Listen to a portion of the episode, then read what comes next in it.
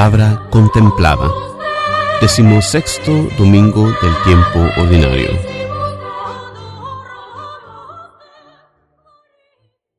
Lectura del libro de Génesis. Un día, el Señor se le apareció a Abraham en el encinar de Mambré. Abraham estaba sentado en la entrada de su tienda a la hora del calor más fuerte. Levantando la vista, vio de pronto a tres hombres que estaban de pie ante él. Al verlos, se dirigió a ellos rápidamente desde la puerta de la tienda, y postrado en tierra dijo, Señor mío, si he hallado gracia a tus ojos, te ruego que no pases junto a mí sin detenerte. Haré que traigan un poco de agua para que se laven los pies y descansen a la sombra de estos árboles. Traeré pan para que recobren las fuerzas y después continuarán su camino, pues sin duda para eso han pasado junto a su siervo. Ellos le contestaron, Está bien, haz lo que dices. Abraham entró rápidamente en la tienda donde estaba Sara y le dijo, Date prisa, toma tres medidas de harina, amásalas y cuece unos panes. Luego Abraham fue corriendo al establo, escogió un ternero y se lo dio a un criado para que lo matara y lo preparara. Cuando el ternero estuvo asado, tomó requesón y leche y lo sirvió todo a los forasteros. Él permaneció de pie junto a ellos, bajo el árbol, mientras comían. Ellos le preguntaron, ¿Dónde está Sara, tu mujer? Él respondió, Allá, en la tienda. Uno de ellos le dijo, Dentro de un año volveré sin falta a visitarte por estas fechas. Para entonces Sara tu mujer habrá tenido un hijo. Palabra de Dios. La respuesta al salmo de este domingo es, ¿quién será grato a tus ojos, Señor?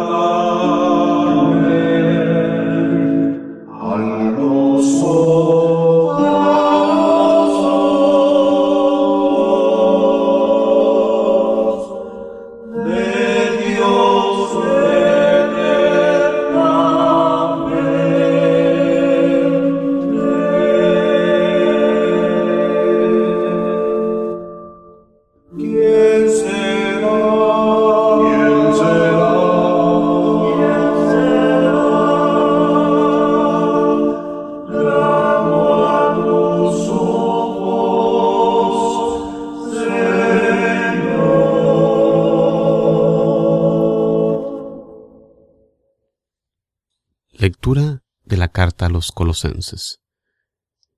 Hermanos, ahora me alegro de sufrir por ustedes, porque así completo lo que falta la pasión de Cristo en mí, por el bien de su cuerpo, que es la Iglesia.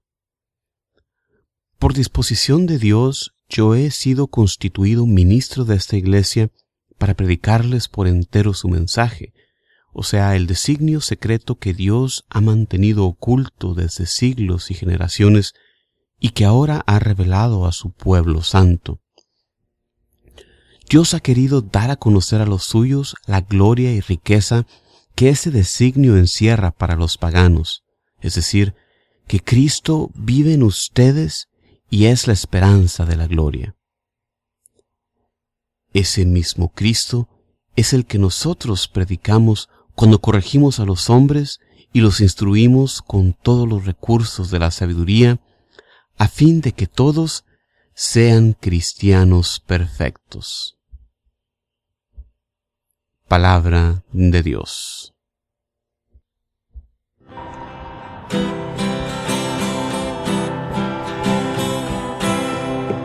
Aleluya.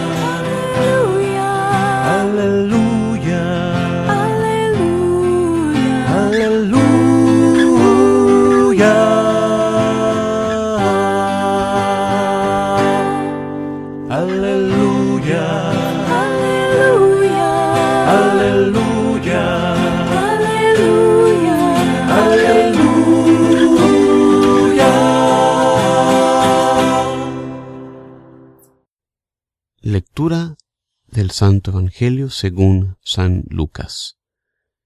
En aquel tiempo entró Jesús en un poblado y una mujer llamada Marta lo recibió en su casa. Ella tenía una hermana llamada María, la cual se sentó a los pies de Jesús y se puso a escuchar su palabra. Marta, entre tanto, se afanaba en diversos quehaceres, hasta que, acercándose a Jesús, le dijo, Señor, ¿No te has dado cuenta de que mi hermana me ha dejado sola con todo el quehacer? Dile que me ayude. El Señor le respondió, Marta, Marta, muchas cosas te preocupan y te inquietan, siendo así que una sola es necesaria. María escogió la mejor parte y nadie se la quitará. Palabra del Señor.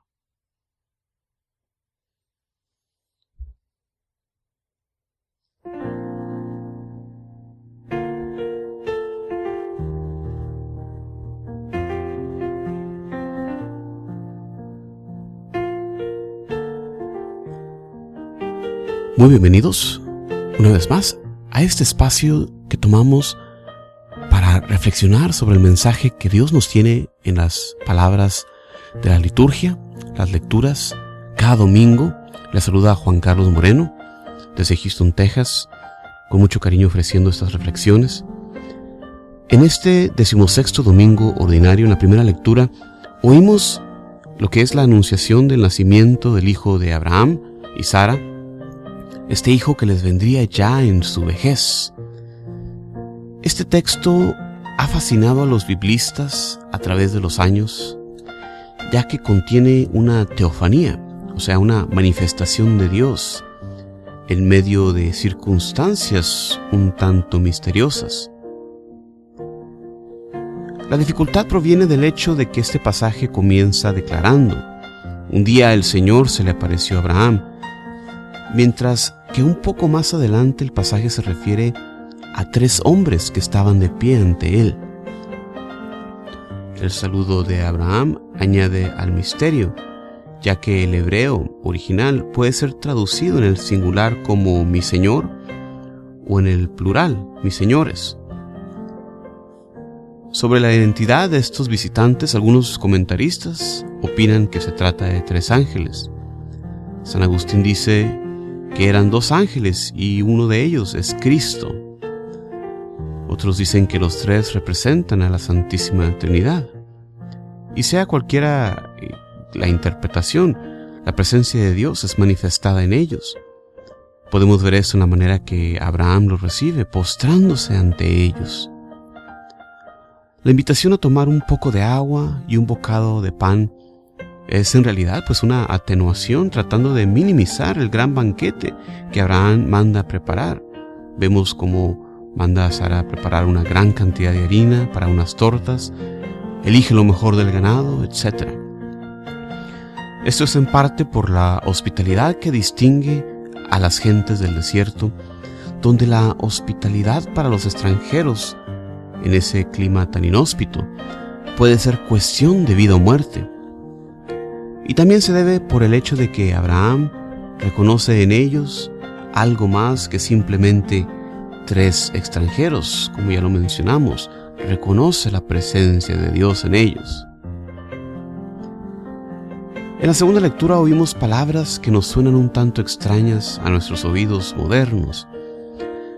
En una sociedad como la nuestra, donde siempre estamos buscando el placer, el ocio, la distracción, suena extraño oír a alguien decir, me alegro por mis padecimientos. A diferencia de la sociedad que busca evitar el dolor y maximizar el placer, para nosotros los católicos el sufrimiento puede tener un carácter redentivo.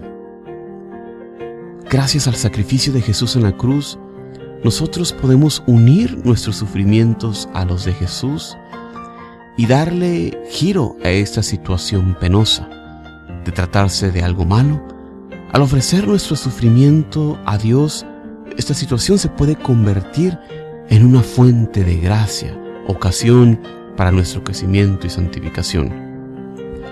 De hecho, esto es lo que San Pablo se refiere cuando él dice, completo lo que falta a las tribulaciones de Cristo no porque con su muerte Jesús no haya completamente efectuado nuestra salvación, sino porque ahora, para aplicar los méritos de su pasión, nosotros tenemos que cooperar, soportando nuestras propias pruebas y uniéndolas a los dolores de Jesús en su pasión.